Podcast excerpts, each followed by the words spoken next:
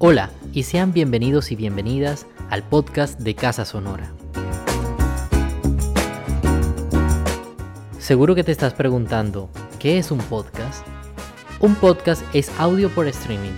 Puedes escuchar este audio en tu plataforma favorita, como Spotify, iTunes o Google Podcast. Este podcast ha sido traído a ustedes gracias a la Fundación Social Misión Vida. Creemos en el poder de las conversaciones. Nos han influido como personas en el desarrollo de nuestras propuestas y proyectos. Me llamo Sergio Velosa y para mí es todo un honor acompañarlos en esta nueva temporada de Casa Sonora. Recuerden que este podcast ha sido traído a ustedes gracias al programa de concertación nacional del Ministerio de Cultura. Sean todos bienvenidas y bienvenidos al podcast de Casa Sonora. Este es el primer episodio de la segunda temporada de este podcast. Y qué mejor manera de empezar este podcast que con una de las personas que nos ha acompañado desde el inicio de los tiempos de Casa Sonora, David Bosa. David Bosa, ¿cómo has estado, hermano? Bien, Sergio, ¿cómo estás? Aquí, primera vez, como decías ahorita, que pues salgo en una entrevista hablando. Siempre estoy detrás. Sí, de hecho, e, este episodio tiene esa particularidad. Vamos a hablar sobre el backstage de Casa Sonora, sobre una de las personas más relevantes en el proceso de producción de todos estos proyectos que nos ha acompañado con esta locura llamada Casa Sonora. Y bueno, David, quería de hecho empezar por ahí. ¿Cómo fue la génesis de este proceso de producción musical? ¿Cómo llegaste a ese punto de la producción musical? Bueno, desde que estaba en el colegio yo tenía muy claro eh, hasta dónde, dónde quería llegar, eh, pues lo que iba a hacer con mi vida, con mi proyecto de vida. Y siempre estuvo alineado con la parte musical. en algún tiempo fui intérprete, eh, fui cantante. Eh, me gustaba mucho componer canciones, tocar guitarra.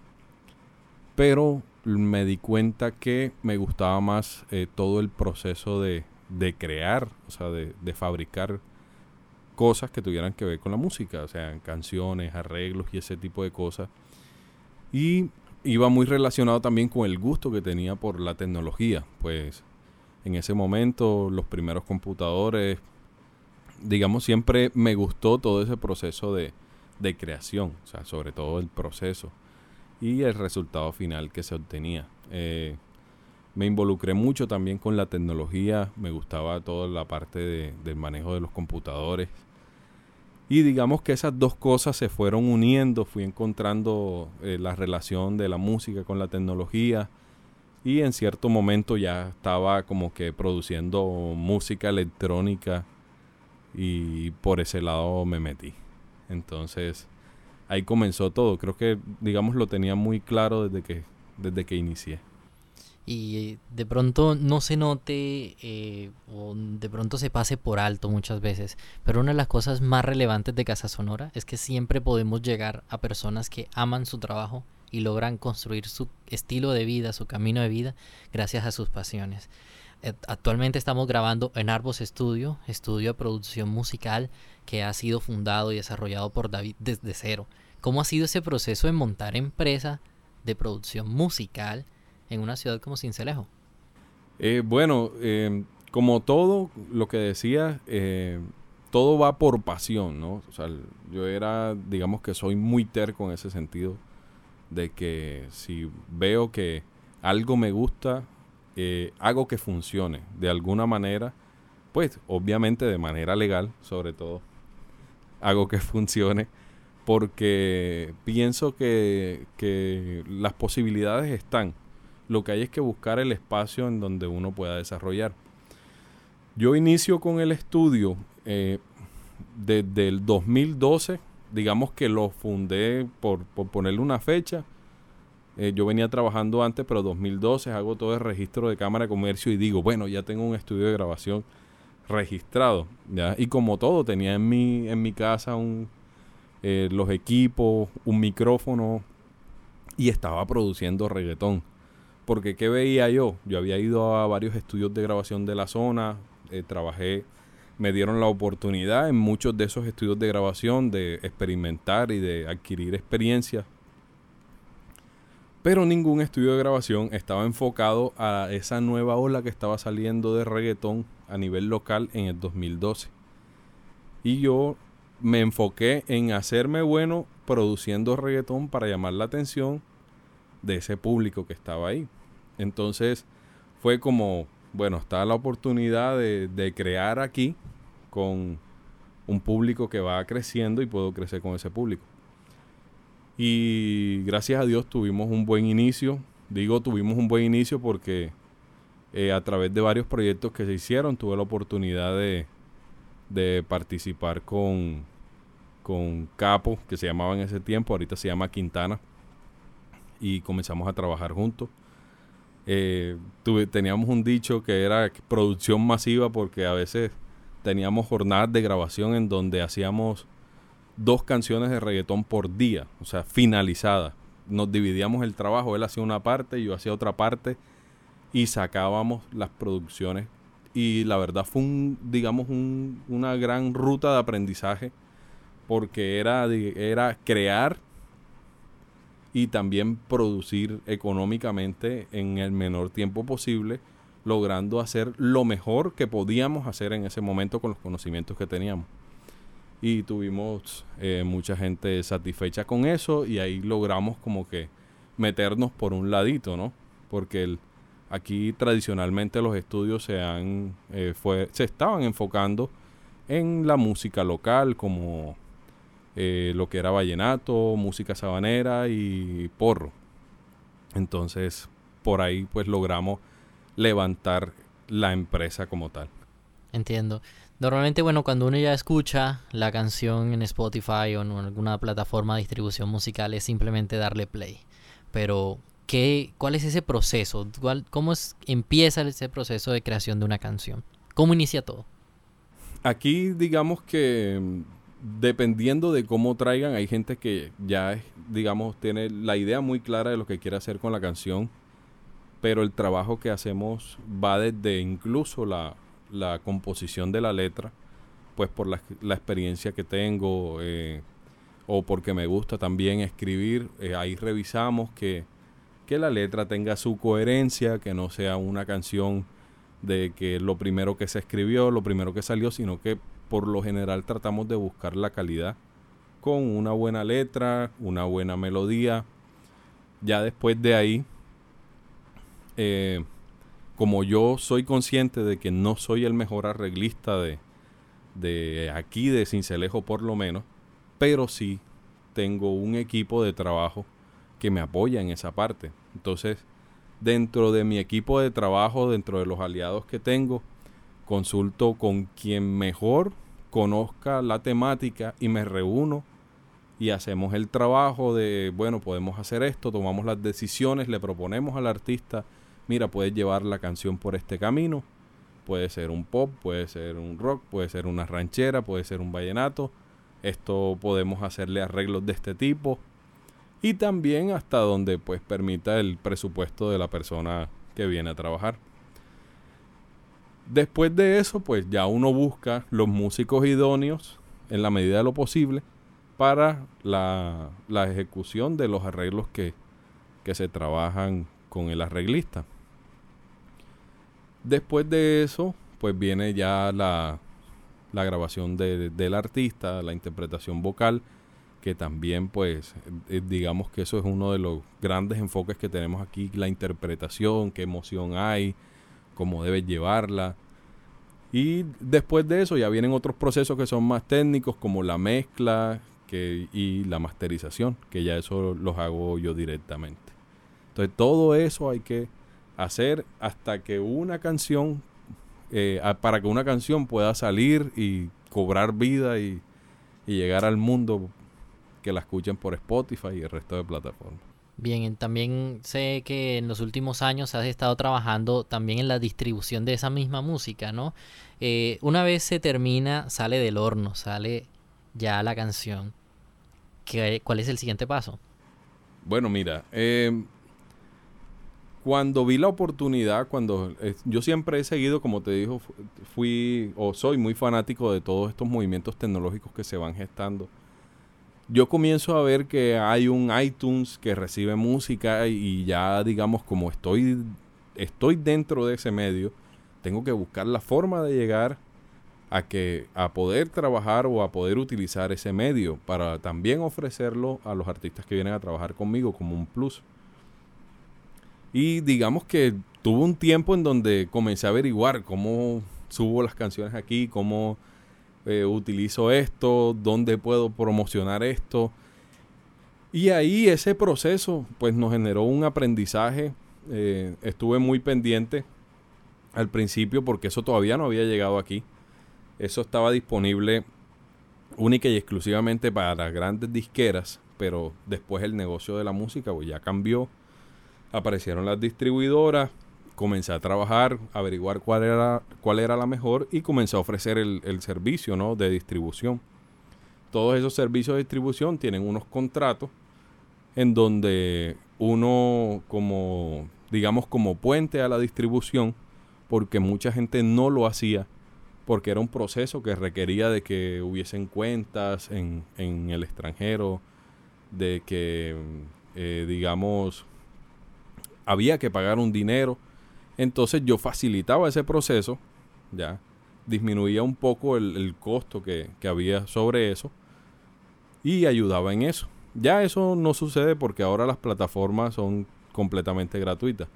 Pero ahí yo entendí cómo cómo se iba a comenzar a mover la música dentro de, todo este entorno digital y ya fuimos como que cambiando la forma de promocionar a los artistas que llegaban, como que las propuestas que les hacía, yo les decía, mira, no, ya no esté sacando CDs porque ya los CDs vienen en decadencia, va a llegar un momento en que los CDs no van a funcionar, vamos mejor a enfocarnos hasta hacia este lado. Entonces, para beneficio de mío y de, mi empresa, comencé a, estudiar marketing, estrategias de publicidad, eh, toda la parte de negociación de regalías, toda la parte de, de, incluso de los derechos, de hasta dónde iban esos derechos que en los contratos se establecían. Porque una cosa era los contratos que yo hacía con los artistas a nivel local, que yo les decía, bueno, mira, yo te hago esto eh, por mantenerte informado, por hacerte pago. Aquí hay un contrato en donde yo me comprometo a entregarte un reporte y a entregarte un porcentaje cada vez que este valor se capitalice, ¿no? Pero entonces ya aquí las empresas de distribución vienen con otros contratos. Eh, y ya la distribución la utilicé como un plus para las personas que llegaban a mi estudio a grabar. Entonces ya hay digamos que ahorita es mucho más fácil y ahorita lo de la distribución lo manejo de, ven, yo te enseño y vienes, grabas aquí y yo te ayudo con el resto. Que de hecho si desean aprender, se encuentra disponible en missionart.com, un curso totalmente gratuito, de hecho dictado por el mismo David Bosa sobre promoción y distribución de la música. Recuerde missionart.com, que de hecho fue la versión pasada de Casa Sonora. Sí, sí, fue la versión anterior. Nos ha estado acompañando ya David Bosa en estas tres últimas versiones de, Casa Sonora, en estas tres versiones que hemos tenido. ¿Y cómo fue, cómo notaste estas versiones y estas experiencias de Casa Sonora? ¿Cuál te gustó más? ¿Por qué? ¿Y qué esperas de, lo que se venga a futuro? Bueno, eh, como todo, la primera siempre, la primera versión siempre deja como, como esa marca en el sentido de que eh, te estás enfrentando a un proyecto primero con una variedad de artistas de diferentes géneros que dentro de esta zona en donde convivimos de, departamento de Sucre, de este sector, eh, no son géneros que son populares a nivel radial, a nivel comercial, y entonces eh, hay que buscar una forma en donde esta gente tenga el conocimiento, estas agrupaciones tengan el conocimiento de poder llevar los proyectos, porque es muy frustrante, y lo digo porque por lo menos yo, eh, dentro del estudio de grabación, tengo por lo menos una gran frustración cada año. Siempre sucede algo que este año hay que superar este escalón y, y nadie, no tengo, digamos, un referente porque cada sector se mueve totalmente distinto. Entonces eh, toca como investigar y buscar la forma de, sobrellevar esas situaciones, eh, digamos, de superación. Y con la experiencia que ya yo tenía de levantando mi proyecto, ya pues tuve la oportunidad en Casa Sonora en la primera de compartir de qué manera, pues dando ideas sobre todo, porque a fin de cuentas no tengo la última palabra, dando ideas de cómo los proyectos musicales podían evolucionar eh, a partir de, ciertas experiencias. Eh, fue, eh, digamos que sí, el primero fue espectacular. Es que también han sido muy diferentes. entre ellos. Los, los tres, cada uno es totalmente distinto, pero yo creo que ese, por el hecho de que estás tú como y la presencialidad. Muy, nervioso, muy como eh, sudando frío enfrente de un público que está esperando lo mismo que tú estás buscando desde hace 10 años trabajando con la música, eh, me parece que podría quedarme con la primera. Perfecto, perfecto. De hecho, en esa primera versión vi que sucedió algo muy interesante, que desde Casa Sonora siempre planteamos la conversación como un punto central de encuentro y gracias a esas conversaciones vimos que te acercaste a una de las bandas, a Carmaleón especialmente, que, que por cierto también tienen un podcast, pueden encontrarlo aquí mismo en Spotify o en Google Podcast, en su plataforma de distribución de podcast favorito, pueden encontrar aquí el, el, episodio del podcast, que de hecho es el primer episodio del podcast de la primera temporada. O sea, esta es el segunda temporada, vos sos el primer episodio, sí, hay, hay como una... De padrino de la temporada. Sí, total. Entonces, ¿cómo fue ese acercamiento a Carmaleón? ¿Qué vistes en ellos? ¿Cómo fue ese proceso? Bueno, eh, Carmaleón, después que, sucede lo de Casa Sonora, ellos se acercan al estudio de grabación, hacen una producción en donde, digamos, no me involucré mucho porque eh, ya ellos venían con todo preparado, que fue una de las cosas que a mí me llamó mucho la atención ellos negocian conmigo y me alquilan el estudio dos días. Ellos ya, venían de otras experiencias en otros estudios de grabación en donde no habían logrado lo que querían buscar. Para, digamos, resumirte esa primera experiencia con Carmaleón, ellos tenían planeado en dos días grabar, si no estoy mal, cinco canciones. Y las grabamos en un solo día. Porque eh, tenían años ensayando, creo que llevaban año y medio ensayando en un garaje y ya tenían esas canciones de memoria. Y digamos, eh, John Mario, que trabaja conmigo y yo, teníamos nuestros procesos bien, bien cuadraditos, las tomas de, de decisiones acerca de qué micrófonos usar, pues nosotros ya, digamos, sabemos qué buscamos con, cuando elegimos cada micrófono.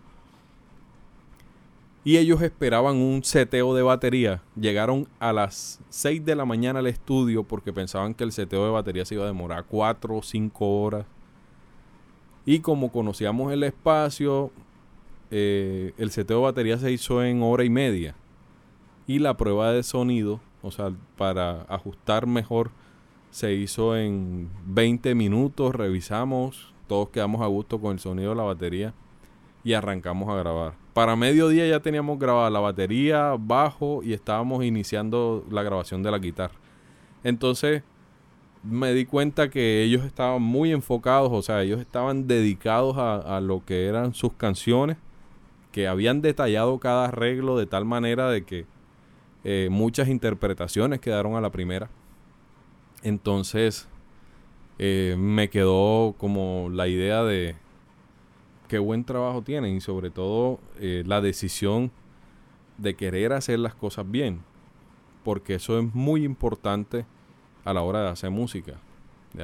Es muy bacano tener una canción, pero es más bacano que, que o sea, querer hacer bien esa canción, como que eh, detallar milimétricamente todo lo que lleva esa producción salió y, digamos, listo, ellos fueron y regresaron y no que ahora queremos grabar eh, un álbum.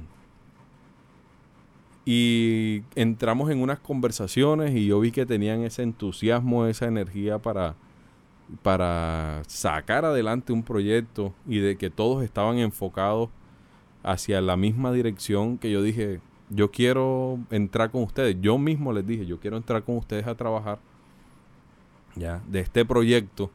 De aquí a donde vamos, o sea, de aquí en adelante, yo me hago cargo de toda esta parte de, producción. Ya, olvídense de que tengan que pagar algo, arranquemos desde aquí.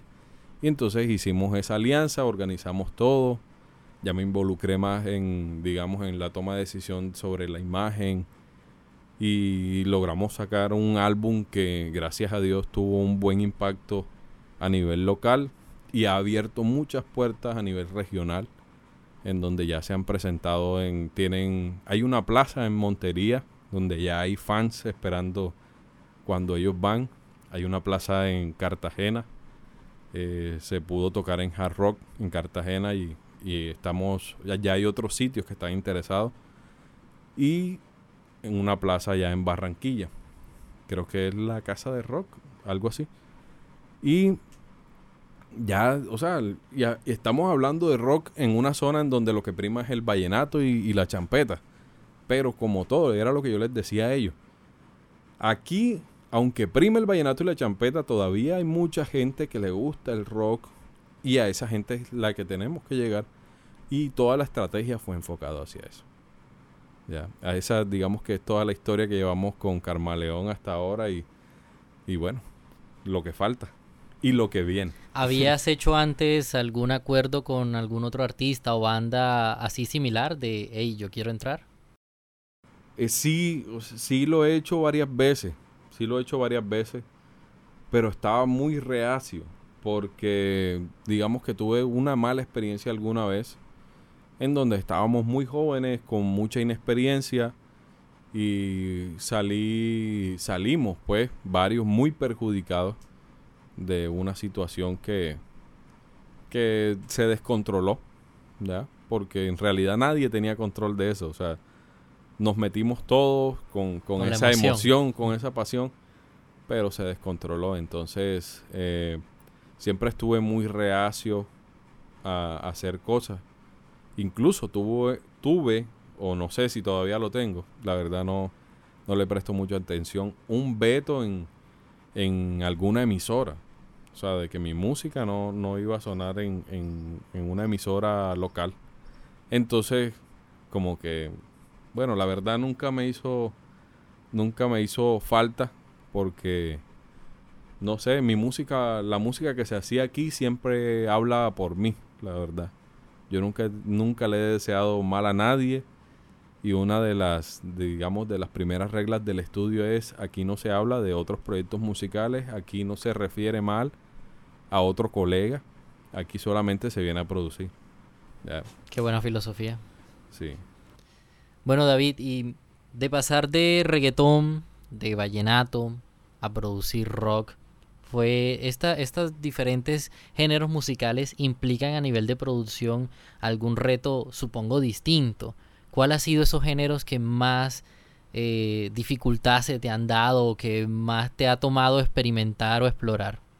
Bueno, eh, reto, hay algo que yo siempre he pensado y es cuando uno se plantea la posición de soy productor musical, tú no estás hablando de un género en específico. Y pienso que, que al yo enfocarme en, un punto que es retratar la emoción que viene con la canción, con el tema, digamos que ya los géneros te van entregando todo. O sea, tú con, con, por ejemplo, un vallenato, tú ya sabes que la canción, por muy romántica que sea, siempre va a llevar caja, guacharaca, conga, acordeón, por lo menos guitarra y bajo, por lo menos. ¿Ya? Entonces, con eso hay que retratar emoción. Con la percusión, con unos cambios de intensidad, tú puedes, tú puedes generar un cambio de emoción también. Entonces, eh, por ese pensamiento yo creo que no he tenido ningún inconveniente en trabajar con diferentes géneros. ¿Ya? Eh, con el único género, digamos, que no he trabajado es con champeta. Pero es porque aquí a, dos horas, tres horas, tenemos Cartagena que ellos lo hacen bien y lo saben hacer y con eso no hay pelea. Entiendo, claro. Entonces, entonces, no que no lo pueda hacer, sino que hablando de costos de producción, a un artista aquí le sale más barato y a Cartagena hacer una producción allá y con eso no hay pelea. Sí, entiendo. Pero entonces, lo que tú decías, un vallenato, si tú tienes a unos músicos que son buenos intérpretes, ya lo que tienes que buscar es que la emoción salga a la luz. ¿Ya? Si hay unos buenos arreglos y hay una buena interpretación, pues eso te lo va a entregar la grabación. Mi trabajo es que ya en, en la mezcla se resalte toda esa interpretación que hizo cada uno. Entiendo. Bueno, en la producción ocurre mucha magia, definitivamente. Aquí está realmente la ciencia y la magia de la, del arte juntas en ellas. Claro. ¿Hasta qué punto una muy buena producción puede arreglar, utilizar esa palabra, aunque no sé si esté correcta, eh, arreglar un trabajo de una canción? O sea, ¿hasta qué momento una persona que de pronto este tema de cantar no se le da tan bien, Ah. hasta, que, hasta que este punto, este músico que dice tocar, que no toca tan bien, ¿hasta qué punto puede usted como productor musical influir sobre la calidad final del producto? Bueno, eh, se pueden hacer maravillas, como dijiste tú. Esto se pueden hacer. Sí, pero es que, el, como te digo, todo va en, en transmitir, en transmitir una emoción, ¿sí me entiendes? hasta las canciones, digamos, que se han vuelto virales, que tú dices, ah, que eso es muy ridículo. Sí, pero es que eso es lo que te está transmitiendo y esa ridiculez te causa risa o te causa cringe, o sea, te causa fastidio o tú dices, ah, eso rabia, incluso te causa rabia, muchas cosas virales que se pegan y está haciendo su trabajo. pero es el punto, ese, exacto, ese es el punto. Entonces yo con eso, con eso no peleo, ya han habido muchas polémicas. Ah, que este no canta, que este sí canta, que este... Pero es que el cuento es, es cómo te estás conectando tú con, tú con ese artista, ¿no? Entonces... Eh, Lo importante es que genere. Es, que ahí vamos. O sea, eh, digamos, me he topado con artistas que no cantan, pero se enviajan tanto, o sea, se meten tanto en la película que tú dices, mira, o sea, logró una, o sea, transmitió la emoción, no le pegó a la nota, pero transmitió la emoción. Y ya hay programas que te ayudan a, pegarle a la nota, o sea, ya, está Melodyne, ya está Autotune, y tú logras ayudarle ahí con la notica y incluso hemos llegado al punto muchas veces que, o sea, fabricando voces desde cero o creando melodías imaginarias porque el, el artista cantó como, como quiso, ¿no? Pero ahí está, o sea, si él está metido en la película y le metió la emoción y esa canción conectó, pues ahí no hay pelea. Eso es un engaño horrible, pero... Bueno, tú lo has dicho, o sea, lo importante es la emoción. Exacto, hace parte del negocio. Hace parte de la industria, así es. David, ¿cómo ves la escena musical en el departamento, en la ciudad? ¿Cómo ves estas nuevas bandas, estos nuevos proyectos musicales? O incluso los anteriores, ¿cómo ves a nivel como musical la escena en, el departamento? Bueno, la escena... Aquí hay mucho talento, demasiado. Incluso eso lo hablé en la reunión que hicimos eh, vía Zoom con, con, Casa Sonora. Y, hablábamos de que o sea, aquí tú tienes de todo tipo de música, interpretando de todo tipo de música.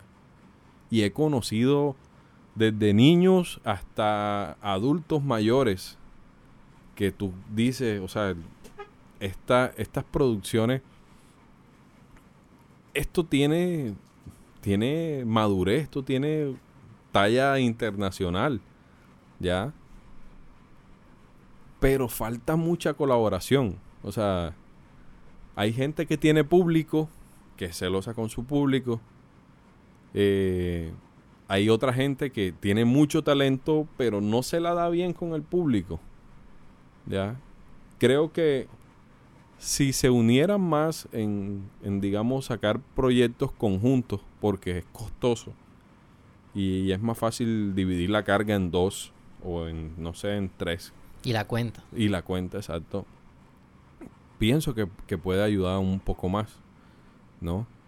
Eh, y eso se ha visto, o sea, eso lo ves tú en reggaetón, o sea, ellos hacen sus negociaciones, listo, tú cantas en mi álbum, yo canto en el tuyo.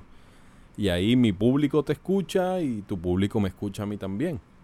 ¿Ya? Eso es una gran estrategia y es un gran negocio. Entonces ahí tienes también de la manera en cómo pegan un artista urbano. Se le pegó una canción, un artista nuevo y comienzan enseguida, no, vamos a meterte en el remix de este, vamos a meterte en el remix de este, vamos a meterte en el remix de este. Cuando vienes a ver ese artista nuevo que se pegó con un tema, dos temas, tiene 10 remix que ya le permiten hacer 45 minutos, una hora de show. Y ya puede cobrar en dólares. Ya. Entiendo, claro. Ya, entonces, yo lo que pienso es que mérito mérito para el reggaetón y para los managers y los productores no, tienen la tienen la clara con, con, el marketing y la forma de mover de mover la música las canciones entonces eh, yo lo que pienso o sea no es que digamos hagan eso hagan eso en todas las ocasiones sino que nada más con el simple gesto de hey este colega sacó un álbum hey, bacano tu álbum, eh, les recomiendo este álbum, escuchen el álbum de esta persona, eh, me encanta esta canción, me identifico con ella. Entonces, eh, crear esa comunidad, si hubiese ese respaldo entre, en toda la comunidad, pues fuera mucho más fácil de, de hacer visible toda la música que se está generando aquí. Porque te digo, el volumen de música que se genera aquí en Cincelejo es absurdo yo en 2018 llegué a grabar 300 y pico canciones, más o menos. Casi que una canción por día, sí. Más o menos. Sino que ahí, como te digo, yo me apoyo. Por ejemplo, el guitarrista tiene estudio de grabación. Yo le mando, eh, graba esta guitarra allá. El pianista tiene estudio de grabación. Graba este piano acá. Ya. Y ganamos todos, trabajamos todos. Y tengo más tiempo de hacer de hacer más canciones. Me gustó esa filosofía. De hecho, en esa misma onda, recomiéndame cinco artistas que hayan grabado aquí en Arbos Studio. Bueno, les recomiendo entrar a Carmaleón. Para escucharlo en Spotify también. Eh, de los artistas con los que yo estoy colaborando, está Carmaleón. Les recomiendo Carmaleón. Les recomiendo de reggaetón, pop, Pablo Pat. Eh, Pat con doble T al final. Les recomiendo Fin de la Fan. Eh, les recomiendo a Jack Mawin, que también trabaja conmigo acá. Y les recomiendo.